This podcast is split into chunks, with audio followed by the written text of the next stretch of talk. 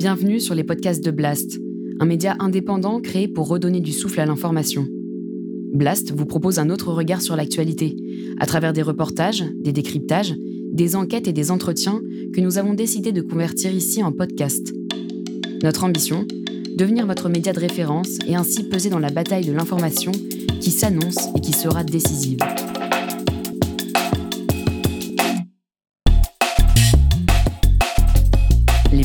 De Blast. L'économie. Avec Salomé Saké. Vous êtes sûr que votre ami ne veut pas se mettre à table? C'est gênant. Il n'est point noblio et n'a pas de manière pour m'enjailler. Il est déjà heureux de boulotter nos restes. Tiens, mon fidèle. Ah, grand merci, Seigneur Hubert Les pauvres sont paresseux. Ils ne savent pas gérer leur argent et ils méritent la situation qui est la leur.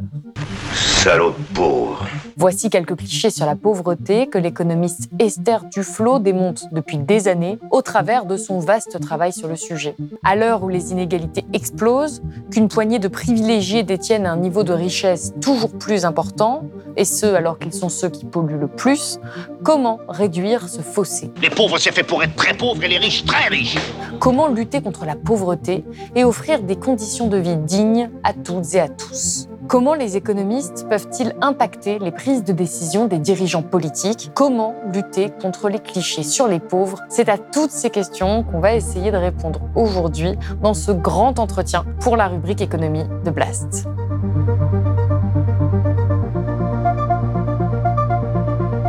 Esther Duflo, bonjour. Bonjour. Vous êtes économiste, professeur de lutte contre la pauvreté et l'économie du développement au département d'économie du Massachusetts Institute of Technology. Vous êtes également cofondatrice et codirectrice du laboratoire d'action contre la pauvreté et titulaire d'une chaire au Collège de France. Vous avez reçu de nombreux prix et distinctions académiques, notamment en 2019 le prix Nobel d'économie. Vous êtes l'une des économistes les plus reconnues au monde, spécialiste de la pauvreté, et vous avez imaginé une série de 10 albums illustrés par Cheyenne Olivier qui s'adressent aux enfants. C'est aux éditions Seuil Jeunesse. Il y a cinq nouveaux tomes qui viennent tout juste de paraître et qui ont pour objectif d'encourager les enfants à se poser les bonnes questions en dehors de tout préjugé sur la pauvreté. Alors, ils s'appellent Tumpa, Seleni, Imeni et Tsongai, par exemple. Ce sont des protagonistes qui sont confrontés, chacun à leur manière, aux enjeux liés à la pauvreté. Et donc, dans ces cinq tomes, ces cinq nouveaux tomes, vous avez encore une fois essayé de vulgariser les enjeux de la pauvreté pour le grand public, pour que même des enfants à partir de 5 ans puissent euh, essayer de les comprendre un, prix Nobel d'économie qui prend le temps d'essayer de, s'adresser comme ça aux enfants, ça peut paraître surprenant. Qu'est-ce qui vous a poussé en premier lieu à vouloir vous lancer dans cette série de livres? Il faut cultiver son public euh, depuis le plus jeune âge. Les, euh, enfants sont, ouverts, n'ont pas encore euh, accumulé les préjugés qu'on accumule au cours de, de, notre existence, et donc sont réceptifs. c'est aussi, c'est en fait quelque chose que j'avais toujours voulu faire puisque moi-même, quand j'étais enfant, j'ai été frappée par euh, des lectures sur la pauvreté et peut-être que c'est une reconstruction du passé, mais j'ai eu le sentiment à ce moment-là, enfin, j'ai la mémoire d'avoir eu le sentiment à ce moment-là que euh, ça me créait euh, une responsabilité sur ce que je devais faire de ma vie pour justifier la chance incroyable que j'avais eue de naître dans la banlieue parisienne, dans la classe moyenne, alors que j'aurais pu naître au Tchad ou ailleurs. En tout cas, c'est très bien fait, c'est extrêmement euh, simple à comprendre et en même temps, vous essayez de transmettre la complexité quand même de l'économie. On le voit, il y a des illustrations, c'est euh, environ une phrase d'explication par page. Comment est-ce que vous y êtes prise pour rendre accessibles ces enjeux aussi complexes à, encore une fois, des enfants extrêmement jeunes? Déjà, ça aide que ce soit toute une série de livres. Donc, il y a dix livres euh, centrés sur un personnage et, comme vous le disiez en introduction, un problème. Et du coup, sur chaque livre, chaque livre fait 32 pages, qui est le format assez classique euh, de l'album pour enfants, euh, peut prendre le temps d'explorer ce thème relativement tranquillement. On n'essaye pas de tout expliquer sur ce qu'est la pauvreté en, en, 32 pages. Et puis, donc, de toute façon, euh, tout, tout, ne peut pas être expliqué, même sur un thème à l'intérieur de chaque album. Donc, le parti pris, c'est d'avoir une histoire qui est intéressante par elle-même, d'avoir des personnages qui sont attachants par eux-mêmes, c'est d'avoir des illustrations qui sont euh, belles et attirantes. Euh, et c'est ça le plus important. Ensuite, une fois qu'on fait ça et que donc euh, l'enfant, les parents d'ailleurs, acceptent de rentrer avec nous dans le jeu de cette lecture, alors mon, mon sens, c'est qu'il n'y a pas de limite à ce qu'on peut expliquer à qui que ce soit, à quel âge que ce soit, dès le moment où on prend le sujet au sérieux, où on prend le lecteur au sérieux, et on a on n'a pas peur de lui dire les choses comme elles sont sans les, simplifier au maximum. L'important, c'est d'avoir de quoi attirer l'attention. Mais c'est des sujets qui sont quand même euh, sombres d'une certaine manière, même si je le précise, les histoires se, terminent toujours bien. C'est pas euh, non plus, euh, ça casse pas trop le moral, mais quand même, c'est des personnages qui rencontrent des vraies difficultés économiques. Il y a peut-être des parents qui nous regardent et qui se disent mais moi je préfère lire à mon enfant des, histoires plus positives, dépolitisées, qui seraient plus légères. Pour vous, pourquoi, quand on est parent, on aurait intérêt à justement lire ce type d'ouvrage à ses enfants? Je pense que les enfants ont besoin euh, d'être exposés dans leur lecture à, la complexité et la difficulté du monde, que ce soit euh, la pauvreté, euh, que ce soit la maladie, par exemple. C'est pas c'est pas dans, mes livres. Enfin, il y en a un qui est sur les maladies, mais il, peut y avoir des livres sur les, problèmes de la vie courante que les enfants rencontrent. Je pense que c'est une manière de lire des livres aux enfants, en particulier avec une histoire qui a un problème une et une résolution, ça permet aussi de, faire sens du monde qui nous entoure. C'est essentiel pour les enfants de ne pas juste lire des, histoires édulcorées, parce que le monde n'est pas édulcoré. Donc après, l'autre chose, c'est que ces histoires, c'est vrai que les, thèmes sont sérieux, mais je ne dirais pas qu'ils sont sombres, euh, parce que l'histoire elle-même ne sont pas sombres. Et oui, ça se termine bien. Les, euh, et les, caractères sont, sont des caractères positifs. Euh, les, enfin, les héros en particulier, les enfants, sont acteurs de leur, euh, de leur vie. Euh, j'espère que ce sera vu par les, par les petits lecteurs français comme des caractères auxquels ils s'attacheront, de la même manière qu'ils peuvent s'attacher au, au, caractère des petit ours brun ou, ou Ariol ou les caractères qu'ils rencontrent dans les livres qu'ils lisent. Et leurs histoires, même si les problèmes, même s'ils vivent loin, qu'ils ont des problèmes que les, ils ont des problèmes qui sont différents par leur nature. Par exemple, on n'a pas trop de problèmes de manquer d'eau euh, à Paris. La manière dont ces problèmes sont réglés, je pense, font écho à, l'expérience que les enfants euh, vivent dans leur vie. Par exemple, euh, ils, font des choses ensemble, ils se disputent, ils ne sont pas forcément d'accord sur comment arriver à tel problème, puis après, ils surmontent ces disputes. Ou dans le premier album, elle va à l'école, elle s'ennuie.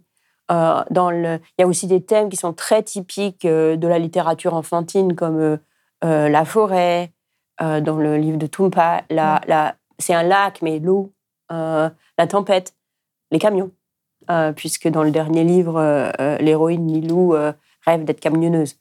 Donc, les... l'objectif, c'est de montrer quels problèmes sont, différents et lesquels, quels problèmes sont similaires aussi. En tout cas, pourquoi, même si un enfant habite à l'autre bout du monde, et même si ces problèmes ont l'air a priori très différents, finalement, leur caractère, leur, personnalité leur, feront écho à celle des jeunes lecteurs français. En tout cas, c'est des clés de compréhension du monde que vous donnez là aux enfants, mais également aux parents, puisqu'à la fin de chaque ouvrage, il y a une partie un peu plus dense pour euh, justement des lecteurs euh, adultes, qui permet d'aller un petit peu plus loin sur les enjeux qui sont évoqués dans le livre. Et je le disais, vous êtes spécialiste de la pauvreté, donc j'aimerais qu'on revienne un petit peu euh, là-dessus, déjà en donnant une définition de la pauvreté, parce que la pauvreté, c'est pas simplement ne pas avoir d'argent. Bah, c'est justement pour ça qu'il fallait dix livres pour parler de, de, la pauvreté aux enfants. C'est que la pauvreté a plein de facettes. Euh, être pauvre, c'est pas avoir d'argent, mais c'est aussi ne pas avoir accès à une éducation de qualité, ne pas avoir accès à des soins de santé, vivre dans un environnement qui est dégradé. De manière générale, on peut le dire, être pauvre, c'est à cause euh, des ressources de l'environnement autour de soi, de l'environnement physique et économique autour de soi, ne pas pouvoir se réaliser complètement en tant qu'être humain, ne pas pouvoir réaliser ses capacités euh, humaines. Donc ça peut aussi, par exemple dans le dernier livre, euh, euh, donc Nilou, elle veut être chauffeur de camion, et tout le monde lui dit, tu peux pas être chauffeur de camion, c'est pas un métier de fille. Et ça, c'est aussi une forme de pauvreté aussi de dire que c'est pas un métier de fille, même si parce qu'on n'a pas accès. Euh, ça peut tout à fait être dit en France, mais c'est une forme de pauvreté pour les petites filles, parce que, voilà, si c'est ça son, son rêve. Euh, Alors, ça ne veut pas dire que c'est une bonne idée que ce soit son rêve d'être chauffeur de camion. C'est justement, il y a, y, a, y a, un jeu là-dessus dans, dans l'histoire. Mais l'argument, c'est pas un métier de fille. On voit bien que c'est un argument qui crée de la pauvreté. Et ces livres ne sont pas seulement destinés à des enfants des pays dits du Nord. Euh, c'est vraiment euh, universel, ou en tout cas, je crois que c'est votre ambition. Euh, on peut quand même se dire que être pauvre en France, c'est pas la même chose qu'être pauvre en Éthiopie. Qu'est-ce qui relie en termes de pauvreté les, les pauvres de tous les pays? Alors les livres, non, ils ne sont pas destinés spécifiquement aux enfants français, bien qu'ils qu aient été écrits en français au départ pour un éditeur français. Donc il y a sûrement euh, un lecteur idéal qui est un enfant français au départ. Mais j'espère bien qu'ils sont, euh, adaptables au-delà. D'ailleurs, ils vont être euh, publiés en Chine, ils vont être publiés en Corée et ils vont être publiés en Inde, et non seulement en anglais, mais aussi dans les langues vernaculaires, en, en hindi, en marathi, en bengali, en cinq langues vernaculaires, et, et diffusés par un, par un éditeur euh, qui diffuse des livres à bas prix euh, dans les écoles pour euh, favoriser la lecture. Donc l'espoir pour, les, par exemple pour les, livres, les, éditions indiennes, c'est que ça, touche un très très large public. Donc sauf erreur de notre part ou sauf le, le, le, lecteur en principe pourrait être n'importe quel enfant. De même, euh, le, les histoires ne sont pas euh, localisées dans, dans, une géographie particulière. Et ça, c'est très important. C'était quelque chose dont, avec euh, Cheyenne, on a parlé dès le début. Donc, je lui ai dit dès le début, je veux pas que ça se passe en Inde ou en Afrique. C'est clair que ça ne se passe pas en France. C'est-à-dire ça se passe dans un pays pauvre. Les ressources sont celles d'un pays pauvre. Par exemple, les gens vont chercher l'eau au puits. C'est pas ce qu'on fait dans les villages en France. Donc, ça localise quand même dans, des, dans un environnement différent que celui qu'on qu'on connaît en France. Et donc, pour rebondir sur votre question, du coup, sur un environnement où les problèmes de pauvreté ne vont pas être les mêmes. Mais est-ce qu'il y a quand même des points communs entre justement cette pauvreté en France et cette pauvreté voilà, euh, mais, mais, il y a des points communs et il y a des choses qui sont différentes. Donc les points communs, par exemple, euh, dans le premier album, euh, elle a du mal à l'école. et en France, on est le pays où les inégalités sociales, le pays, le pays de l'OCDE où les inégalités sociales se traduisent le plus fortement en inégalité scolaire. Et les problèmes qu'elle vit à l'école, où elle se sent, euh, non seulement elle a du mal, mais surtout elle se sent euh, plus bête que les autres, et elle est persuadée que tous les autres euh, réussissent, mais pas elle. Et c'est, elle a peur de la maîtresse, et les parents ont peur de la maîtresse. C'est des sujets qu'on pourrait parfaitement retrouver en France, que malheureusement on retrouve en France. Donc ça, c'est un exemple de problème qui peut être tout à fait le même. Par contre, il y a, d'autres problèmes qui vont être très différents. Par exemple, dans, le livre de, de Sélénie, il y a un, propriétaire qui fait euh, pousser du riz et il utilise tellement d'eau que la nappe phréatique euh, se vide et que du coup, il n'y a plus d'eau dans le puits du village. Et ça, c'est un problème qui est réel, qu'on trouve aujourd'hui dans plusieurs régions du monde, mais qui ne sera pas un problème euh, même des gens les plus pauvres en France. Ils ont quand même accès à l'eau. En tout cas, vous, vous étudiez, vous documentez la pauvreté à travers le monde. Si on regarde les chiffres que d'ailleurs vous citez régulièrement, on se rend compte que globalement, ce que vous qualifiez d'extrême pauvreté a reculé depuis 30 ans. Cette extrême pauvreté a même été divisée par deux. En revanche, et là encore, vous l'expliquiez récemment sur France Inter, dans les pays occidentaux, la pauvreté augmente à nouveau. Vous disiez, je vous cite, qu'on fait un grand bond en arrière dans des pays comme la France. Comment est-ce que vous expliquez cela, qu'on est sur recul comme ça dans des, pays comme le nôtre? C'est pas pas tant la pauvreté qui augmente en France que les inégalités. Euh, donc où les le, problème de la France, et pas seulement de la France, mais de, plusieurs économies développées, les États-Unis par exemple, c'est que euh, y a un écrasement, disons, de la classe moyenne et euh, des, personnes pauvres euh, au euh, bénéfice des personnes les plus riches, le top 1%, 0,1%, 0,001%. Donc il y a une explosion des inégalités euh, au sommet, c'est-à-dire des gens les plus riches de la planète. Beaucoup d'entre eux sont dans des pays riches, il y en a quelques-uns dans les pays pauvres aussi, aux dépens des moins riches et même des classes moyennes des pays riches, pendant que les plus pauvres des pays pauvres se sont plutôt bien, relativement bien tirés leur épingle du jeu dans les 30 dernières années. Donc on a en gros la classe, euh, les, pauvres des pays riches qui étaient relativement riches par rapport aux pauvres des pays pauvres le deviennent de moins en moins et il y a, une, explosion des inégalités au sommet. Oui, qui s'est notamment accéléré pendant le Covid. Il y a un chiffre qui avait été donné dans le dernier rapport d'Oxfam que je trouvais euh, tout de même éloquent, c'est que les 1% les plus riches se sont accaparés 20 fois plus de richesses que les 50% les plus pauvres depuis 1995. Donc c'est vraiment ce que vous venez de décrire. Et on pourrait se dire que finalement, c'est pas si grave. En quoi c'est un problème qu'on ait euh, cette explosion des inégalités dans la mesure où l'extrême pauvreté n'augmente pas? Bah D'abord, on n'a pas que euh, l'extrême pauvreté, c'est-à-dire c'est important de se préoccuper de l'extrême pauvreté, c'est clair.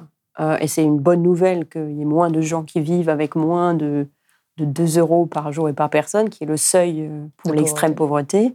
Euh, en même temps, c'est pas très difficile de faire sortir quelqu'un de l'extrême pauvreté parce que 2 euros par jour et par personne, c'est pas beaucoup. Donc, passer de 2 euros à 2,5 euros, ça, ça rend, ça rend ça rend pas les gens richissimes non plus. Donc, c'est pas extrêmement difficile de faire sortir les gens de la pauvreté, dans le sens où il faut pas beaucoup d'argent, même s'il y a beaucoup de gens pauvres.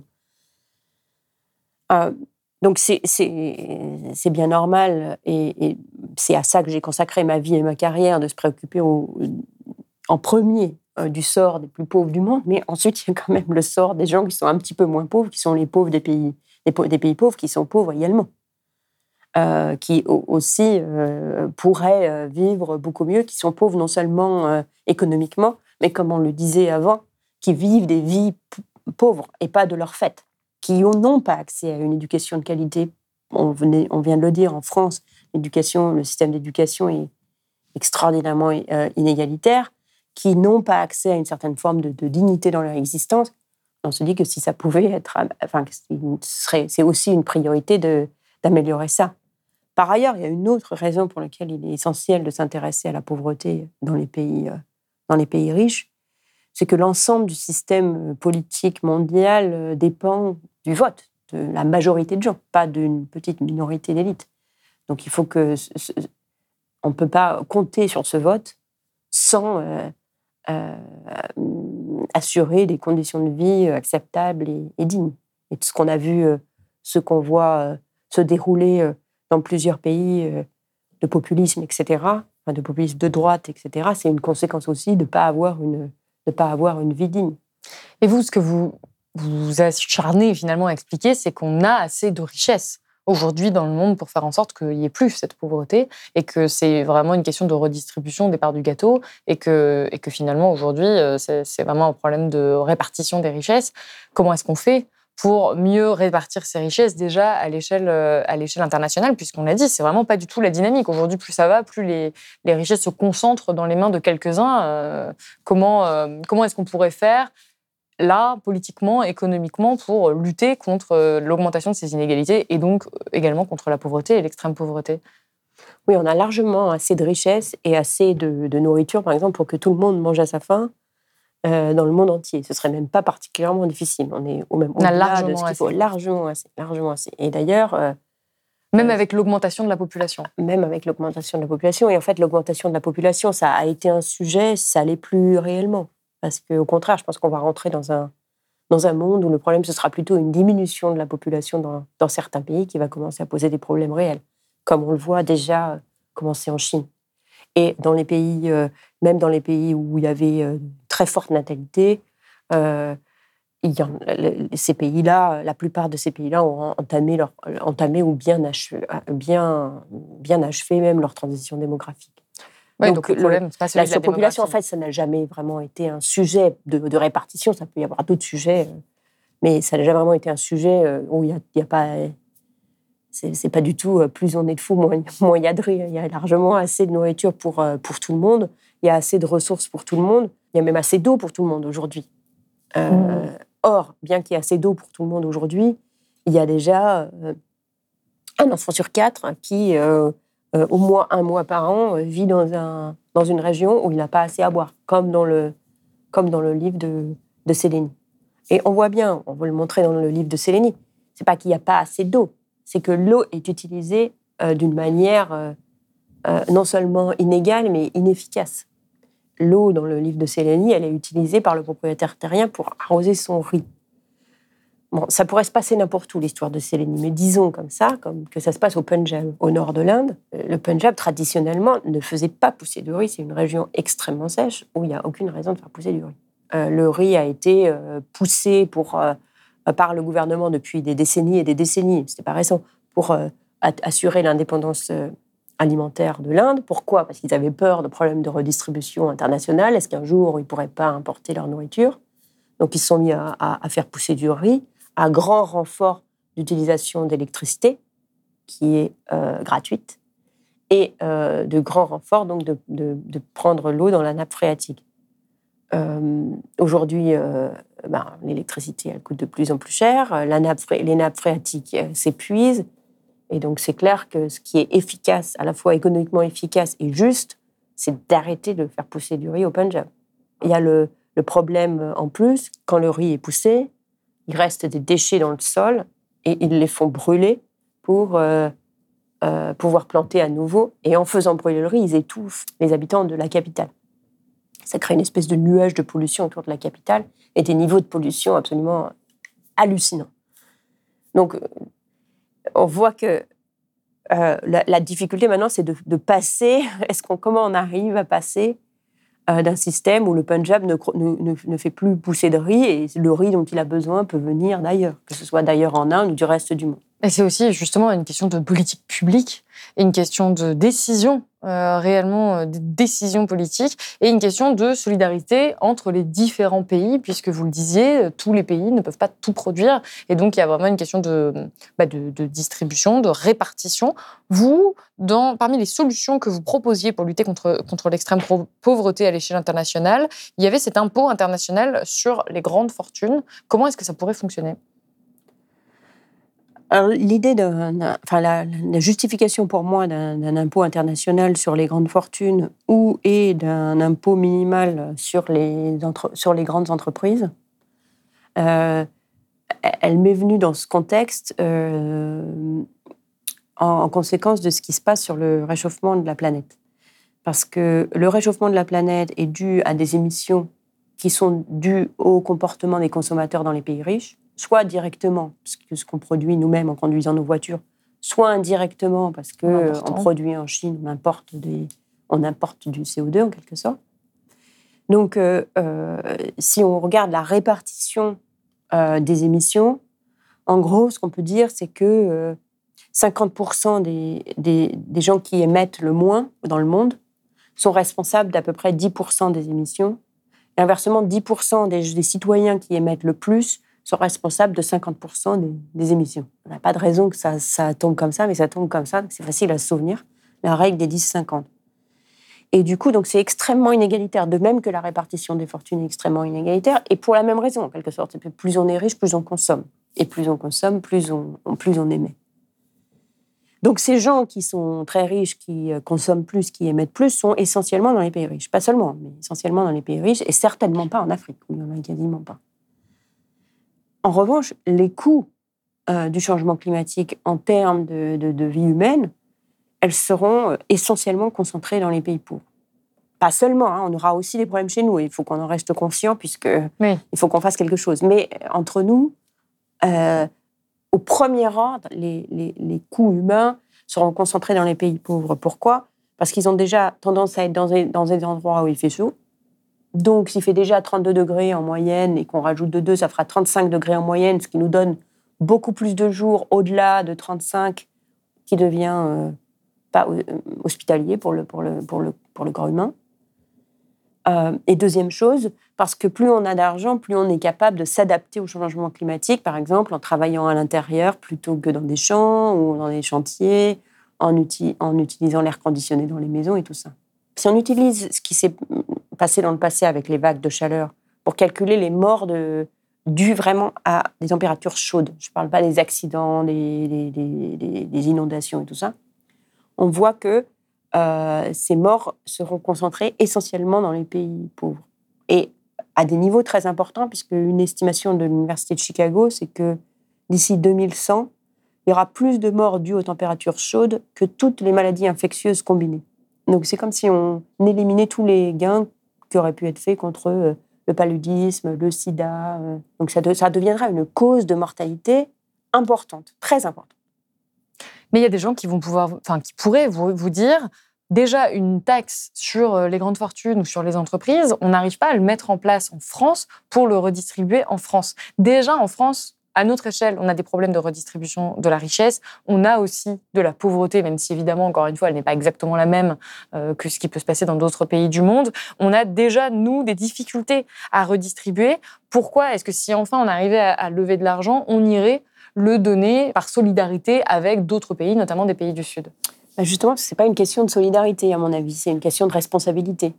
C'est pas euh, ces morts dues au climat, si on, prend juste le, les mêmes, le même nombre euh, de qu'on utilise pour, euh, c'est un peu, c'est un peu aride comme concept, mais il y a le concept de, la valeur d'une vie statistique qu'on utilise pour savoir s'il faut combien il faut Enfin, pour les limites de vitesse, combien il faut limiter les vitesses, quand on construit un pont, quel, combien on est prêt à, à, investir dans la sécurité de ce pont, etc.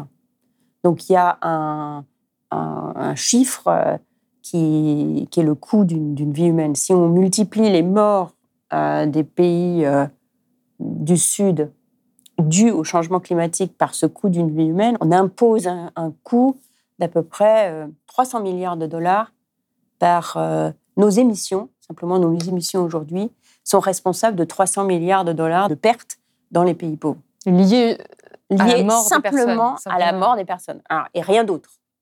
Donc c'est euh, euh, c'est directement, c'est une façon de simplement de mettre un chiffre sur euh, le, le coût que nous imposons aux, aux, autres. Donc de mon point de vue, cet argent-là, c'est pas quelque chose qu'on devrait le donner parce qu'on est sympathique. C'est pas l'aide extérieure. On le doit. C'est notre dette vis-à-vis -vis du reste du monde, sauf si on change de comportement. J'aimerais mieux qu'on change de comportement, ce serait mieux. Mais si on ne change pas de comportement tant que les émissions sont au niveau où elles le sont, c'est simplement ce que nous imposons par la façon dont nous choisissons de, nous choisissons de vivre.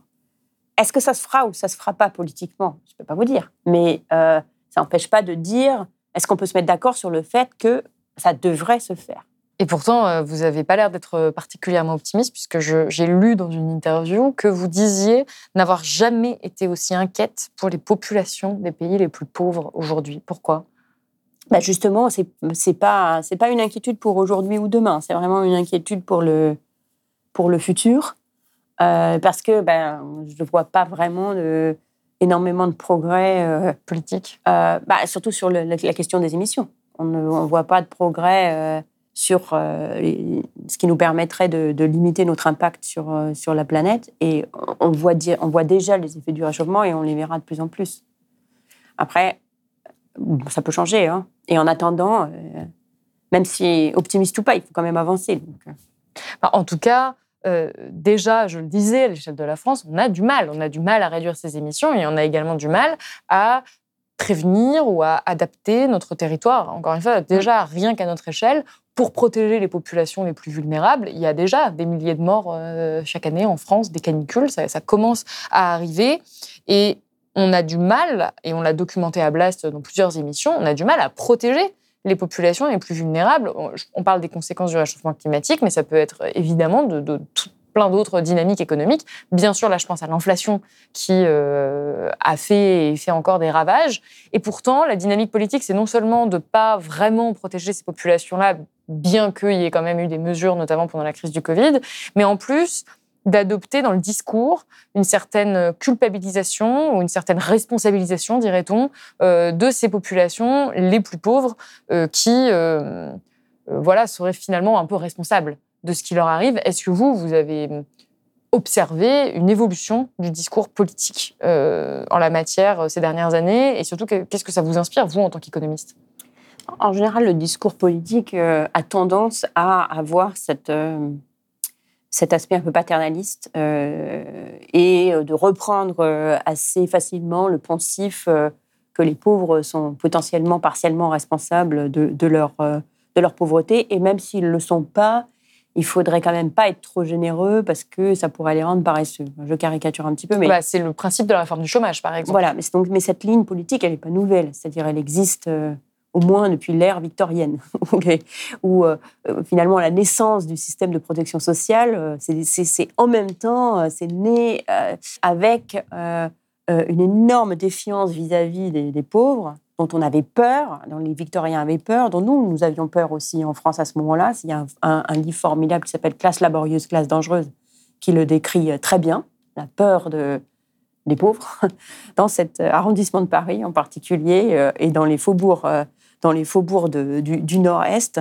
Donc, euh, il y a cette peur des pauvres qui est liée à, et, qui, du coup, mène à aussi euh, la peur de, une espèce de, rejet euh, de, la paresse. Et que le- le- les pauvres, en partie, soit sont pauvres par- parce qu'ils sont paresseux, soit le deviendront si on est trop généreux avec eux. Alors malgré ça, on arrive quand même à construire un système de, protection sociale, mais qui a toujours cette tendance de vouloir euh, ne pas trop en faire euh, pour euh, ne pas être trop sympathique. Et dans les pays pauvres, c'est la même chose. Le système de protection sociale met des barrières dans tous les sens, rend les choses difficiles, rend l'accès difficile, même pour des populations très pauvres pour lesquelles l'accès serait difficile depuis le début, par cette, parce qu'il y a cette peur euh, vraiment très répandue que les gens abusent ou que Ça, c'est pas rationnel. C'est pas quelque chose qu'on retrouve Bah, dans la réalité. euh, si c'est si rationnel ou pas, je ne sais pas, mais c'est pas réel. C'est-à-dire que, euh, en fait, de- depuis maintenant plusieurs années, les systèmes de les, les réactions des, des- des pauvres, justement des bénéficiaires au système de protection sociale, ont été étudiées, que ce soit dans les pays riches ou dans les pays pauvres, et universellement, ce qu'on trouve dans tous les contextes, c'est qu'on peut avoir des systèmes de protection sociale très généreux, inconditionnels, et ça ne décourage pas les gens de travailler. Euh, par exemple, il y a eu toute une série de, systèmes qui se sont répandus dans les pays à revenus moyens et pauvres, qui sont des, des systèmes de, de transferts sociaux conditionnels, mais pas conditionnels à travailler. C'est conditionnel à envoyer ses enfants à l'école ou à la santé. Donc pour les familles, si elles le font, ça leur fait un argent euh, assez conséquent euh, tous les mois. Donc en principe, si on, on avait vraiment peur que recevoir de l'argent euh, décourage de travailler, ces gens-là devraient moins travailler. Il se trouve que tous ces programmes ont été euh, testés dans des évaluations aléatoires parce que, le- je crois, par, euh, par une espèce de mimétisme, parce que le premier au Mexique a eu une évaluation aléatoire avec un groupe traitement et un groupe contrôle. Et depuis, tous ont copié, ont fait un groupe traitement, un groupe contrôle au début. Et donc, on peut comparer les effets sur l'offre de travail. Est-ce que les gens travaillent plus, travaillent moins? Et on ne trouve aucune différence entre ceux qui bénéficient et ceux qui bénéficient pas. Ils Donc sont- c'est vraiment un- un- une idée reçue qui est. c'est une idée reçue, c'est une idée reçue très profonde, mais bon, voilà l'exemple pour les pays pauvres. Dans les pays riches, on a vu plusieurs exemples aussi euh, euh, où à chaque fois on, on démontre absolument aucun effet de la générosité de la protection sociale sur l'offre de travail. Par exemple, euh, en Alaska, les gens reçoivent un revenu des royalties du pétrole. Donc ça change d'année en année. Donc ils reçoivent plus, ils reçoivent moins, mais c'est relativement généreux. C'est de l'ordre de plusieurs milliers de dollars chaque année. Et les gens travaillent pas plus quand ils ont euh, moins d'argent ou moins quand ils ont plus d'argent. Il n'y a absolument aucun effet. Euh, Il y a d'autres exemples dans les réservations indiennes où les gens euh, les, bénéficient des, des- des royalties des casinos. On trouve aucun effet sur l'offre de travail. Bref, que ce soit dans les pays riches ou dans les pays pauvres, on- il n'y a pas d'effet. Quand il y en a, ils vont dans l'autre sens. C'est-à-dire des gens qui sont extraordinairement pauvres, auxquels on donne un transfert, euh, qui peuvent être parfois des transferts assez importants, euh, travaillent plus après avoir reçu ce transfert parce que justement, ça les aide à se remettre dans une dynamique plus positive, à sortir, Sortir la tête de l'eau. sortir la tête de l'eau, exactement. Que ce soit physique ou, euh, ou mental, simplement de santé mentale. J'ai tendance à, à aller là où me mènent les, les données. C'est-à-dire si j'avais, si que ce soit moi ou d'autres avaient montré dans des études qu'effectivement il y avait un effet dés- désincitatif de, de ces programmes sociaux sur l'offre de travail, je, je serais prête à, à l'accepter et à dire du coup il y a vraiment un, un arbitrage à faire entre la générosité et ne pas perdre les incitations. Mais il se trouve qu'il n'y en a pas. Donc, du coup, Oui. ça doit, euh, ça devrait nous inspirer pour euh, la construction de programmes sociaux. Et justement, dans, dans un des livres, on en parle, dans, euh, le premier volume, où euh, c'est Bibir et la sorcière, où il y a une femme euh, très, très âgée qui bénéficie d'un de ces gros transferts. C'est modelé sur l'exemple d'un programme qui a été inventé par une ONG du Bangladesh qui s'appelle BRAC, où les familles reçoivent, les familles les plus, plus pauvres, donc les plus, celles qu'on aurait dit sont vraiment. Il y a toujours des problèmes très graves dans ces familles, qui peuvent être des problèmes d'alcoolisme ou des accidents ou je sais pas quoi. Ils reçoivent un transfert important. Et ce qu'on voit, c'est que euh, quand les, les familles reçoivent le transfert important, elles s'enrichissent. Au bout de quelques années, elles s'enrichissent tellement qu'elles ont gagné assez pour rembourser. Elles ne remboursent pas, en fait, hein, c'est bien un don, mais elles ont gagné assez pour couvrir la totalité du transfert. Et après, on les voit travailler plus quand elles ont l'opportunité de travailler plus. Donc, ce programme-là qui est, décrit dans Bibir, dans les pays en développement, c'est maintenant un exemple euh, qui a été suivi. Par exemple, en Inde, il y a déjà 200 euh, 000 familles qui ont bénéficié euh, de, ce programme, qui est intégré dans la politique publique maintenant, un million de personnes. Donc on voit que parfois, les, la politique suit les données. Mais une autre grande idée reçue qu'on peut avoir sur la pauvreté et que vous démontez quand même assez facilement, c'est l'idée que les pauvres finalement géreraient mal leur argent. Et cette idée-là, elle est, elle, c'est pas seulement une idée euh, comme ça qu'on peut entendre au bar du coin. Hein. Ça a été euh, dans la bouche de ministres en France. Je pense notamment à Jean-Michel Blanquer, qui avait euh, insinué que les allocations de rentrée étaient dépensées en écran plat. Et ça, c'est un des clichés qui est très très implanté. C'est que quand on donne de l'argent aux pauvres, c'est une mauvaise idée parce que finalement, ils vont mal le dépenser. Et vous, ce que vous expliquez, c'est qu'au contraire, parfois, et même souvent, donner de l'argent à des personnes qui sont dans le besoin, c'est plus efficace que de donner directement de la nourriture, par exemple, ou des moyens. Là aussi, c'est quelque chose sur lequel on a beaucoup appris dans les, dans les dernières années, dans les, je dirais, 5 à 7 dernières années, où il y a eu euh, un nombre d'études assez important euh, de distribuer justement directement de l'argent aux pauvres. Ce n'était pas du tout le cas, ça ne se faisait pas du tout dans les pays pauvres, contrairement en France, par exemple, où on a des allocations sociales. Ça ne se faisait pas du tout d'aider les gens sous forme de cash, parce qu'on avait peur, justement, peur qu'ils qu le boivent, qu'ils euh, et finalement, il y a eu euh, depuis un peu moins de dix ans des expériences, donc à nouveau dans différents contextes répétés, de donner aux gens directement du cash. Et on voit qu'ils l'utilisent parfaitement bien. Et, quand on compare le cash à la nourriture, par exemple, donner directement de la nourriture, les effets sur la nourriture sont les mêmes, parce que les gens avec leur cash, ils achètent de la nourriture. Les gens qui, qui reçoivent de la nourriture, de toute façon, comme ça, ils dépensent un peu moins en, ils dépensent un peu moins en nourriture. Donc ça revient exactement au même au point de vue du budget, précisément parce que les pauvres sont tout à fait capables de gérer leur budget. Mais c'est beaucoup, beaucoup, beaucoup, beaucoup moins cher de distribuer du cash que d'aller euh, trouver la nourriture, trouver la nourriture en, pas, en perdre la moitié, euh, la faire partir en train, etc.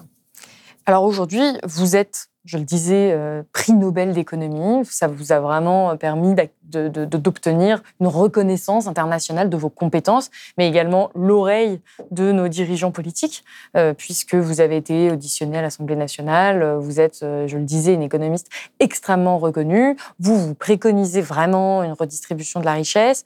Je vous ai entendu dire dans une interview que ce serait vraiment une bonne chose, par exemple, d'avoir un impôt sur la fortune dans un monde idéal, mais que vous semblez même pas y croire on a la sensation, en tout cas c'est la sensation que j'ai pu avoir, c'est qu'entre ce que vous dites, ce qui résulte de vous, de votre travail, de vos études, et ce qui se fait politiquement, on, a l'impression que ça vous semble parfois impossible que ça se traduise vraiment politiquement parce que les dynamiques politiques à l'œuvre, de toute façon, ne sont pas, euh, n'ont pas pour but forcément d'écouter ce que nous disent les économistes. Ah si, moi je, fais ce que je fais parce que, parce que je pense que ça a un effet sur la politique. Sinon, euh, je pense que c'est pour ça que j'ai décidé, enfin, c'est pour ça que j'ai décidé de faire de l'économie et pas autre chose. Euh, c'est parce que je voulais que euh, ce que je fais euh, soit suivi d'impact. Et c'est pour ça aussi que j'ai créé Poverty Action Lab, le laboratoire de lutte contre la pauvreté, pour que les, les, les résultats de nos expériences soient connus et soient adoptés dans, la politique. Et ils le sont. C'est-à-dire, aujourd'hui, on compte, on essaye de compter le nombre de gens qui ont été touchés par des, politiques dont euh, un de nos membres, un des membres de notre réseau, a prouvé l'efficacité. C'est une mesure assez euh, vraiment planchée de, de l'impact, parce qu'il y a aussi des mesures dont on a prouvé l'inefficacité qui, du coup, ne sont pas répandues. Il y a aussi le changer le débat public sur certains sujets, etc. Donc, c'est vraiment la, mesure planchée de l'impact.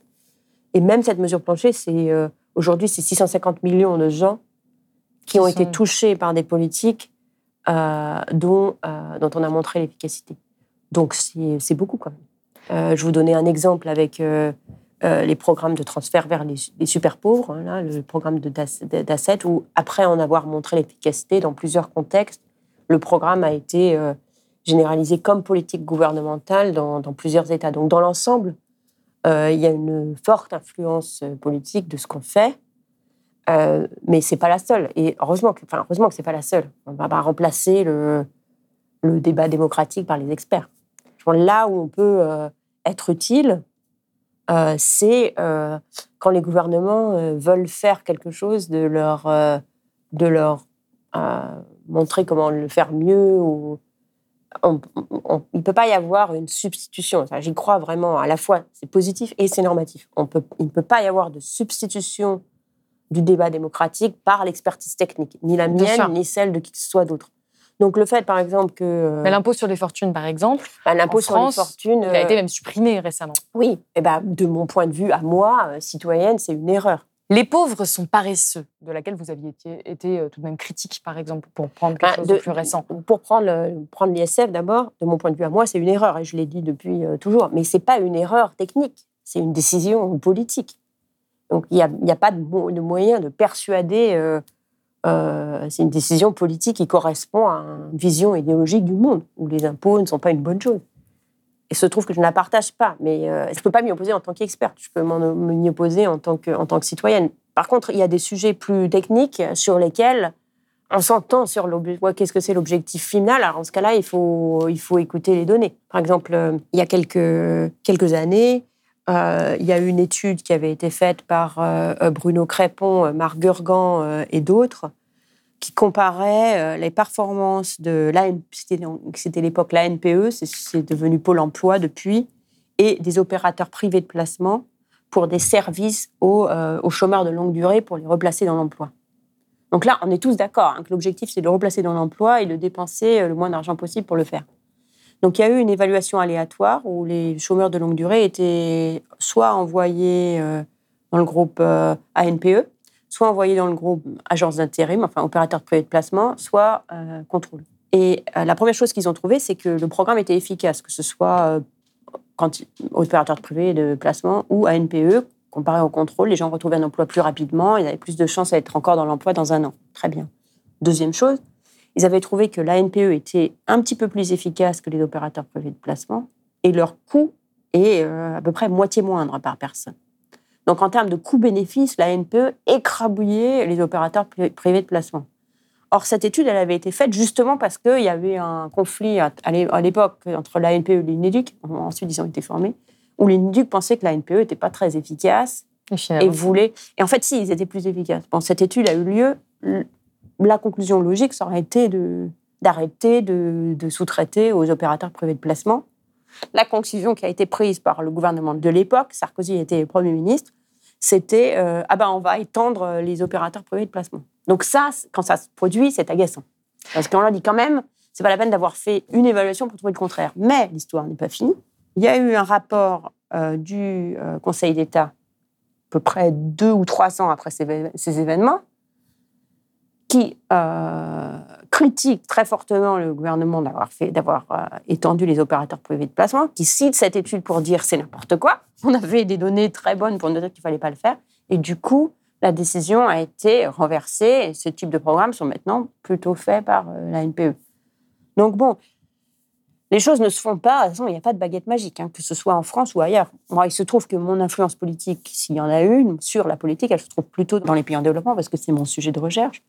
Mais ça se passe jamais. C'est pas on donne. pas un claquement de doigts. voilà, on n'arrive pas avec une, un joli euh, rapport euh, sur papier glacé, on le donne et le programme est immédiatement adopté. hein. c'est au cours du temps. Mais en France, tout de même, vous êtes euh, une des voix françaises de l'économie, vous êtes écoutée. Est-ce que vous, vous avez la sensation d'avoir quand même l'oreille du gouvernement actuel?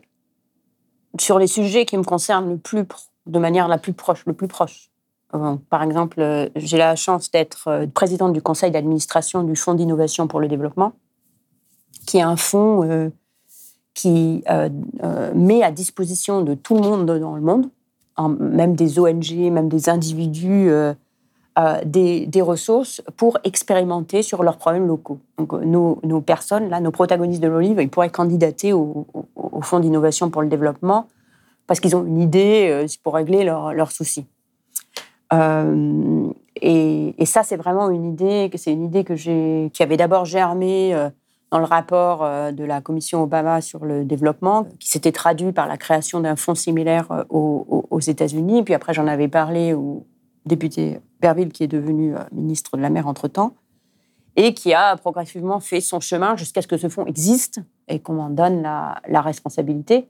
Et ce fonds, bah, c'est une petite chose dans l'arsenal de, de la coopération française et encore plus de la politique française, mais je pense que c'est une bonne chose. Euh, et ça va dans le bon sens euh, de comment rendre euh, la, politique, au moins la politique de coopération plus efficace. Et puis après, l'espoir, c'est que de, de, de, faire ça, ça permet aussi de. Ça crée aussi un exemple pour le genre de trucs qu'on peut faire aussi en France. Et en France, il y a aussi des évaluations qui sont faites, pas tellement par moi, puisque je ne travaille pas tellement sur la France. Et comme l'exemple du Conseil d'État le cité, qui finalement finissent par faire leur chemin. Et alors, dernière question, parce que le temps, le temps file, pour revenir sur euh, ces ouvrages que vous venez présenter aujourd'hui. Ils s'adressent aux enfants, mais aussi aux, parents, on l'a dit. Euh, l'objectif, à la fin, c'est quand même euh, de, de créer des citoyens, de participer à avoir des citoyens plus éclairés sur les questions économiques. Pourquoi c'est important démocratiquement? Quel est votre objectif final derrière ce livre? Parce que c'est pas un objectif, euh, vous cherchez pas à influencer des décideurs politiques avec ce livre. C'est vraiment euh, les, la population que vous essayez d'éduquer le plus possible sur les questions économiques. Quand on, connaît tous ces problèmes, à la fin, qu'est-ce qu'on peut faire nous en tant que, que citoyens? Quel est l'objectif final? Je pense que les, les, pour, les, pour les enfants, encore plus important que de, que de créer des citoyens euh, informés, c'est de créer des citoyens curieux de créer des. Enfin, de. Euh, justement, vous disiez, est-ce qu'il faudrait pas, au tout début d'interview, vous disiez, est-ce qu'il faudrait pas que les enfants ne lisent que des histoires, euh, que des histoires au sucre euh, Et je pense pas. Je pense que c'est très important pour les enfants de, les enfants sont curieux naturellement, et c'est très important de, de, nourrir cette curiosité avec des, des des situations, des caractères, des personnages qui ne leur sont pas familiers. Je crois que cette curiosité, si on la garde, s'ils peuvent la garder, euh, ça, leur, ça, ça, leur donnera aussi euh, l'ouverture d'esprit et l'esprit critique pour se former leurs propres opinions sur les problèmes du monde. Mon objectif parmi les écrits euh, grand public, c'est jamais de dire aux gens comment ils doivent penser. Je pense que l'économie est très très mal placée pour être un oracle parce que il y a tellement de choses sur lesquelles on ne sait pas, on se trompe, etc. Donc le, mieux qu'on puisse faire, c'est de dire, voilà, moi, la manière dont, je raisonne, de la manière la plus euh, transparente possible, voyez jusqu'où euh, vous me suivez. Et après, pour permettre aux gens de... un moment, et bien sûr qu'ils ont une opinion différente de moi sur les questions, mais au moins on se met d'accord sur les, sur les faits et sur, la, et sur, et sur l'ordre logique d'y penser. En tout cas, je rappelle que votre série de livres sur la pauvreté adressée aux enfants, illustrée par Cheyenne Olivier, est disponible aux éditions Seuil Jeunesse. C'est la fin de cette émission. Merci beaucoup d'avoir été avec nous, Esther Duflo. C'est moi qui vous remercie. Si vous avez aimé ce podcast, s'il vous a été utile, n'oubliez pas de nous mettre des étoiles ou de le partager autour de vous ou sur vos réseaux sociaux. Blast est un média indépendant, et si tous nos contenus sont en libre accès, c'est grâce au soutien financier de nos blasters et abonnés. Pour nous soutenir, faire un don unique ou mensuel, rendez-vous sur blast-info.fr slash soutenir. Blast, c'est aussi une web télé disponible sur YouTube et Peertube et présente sur tous les réseaux sociaux. Alors suivez-nous pour ne rien rater de nos contenus et abonnez-vous à notre chaîne YouTube.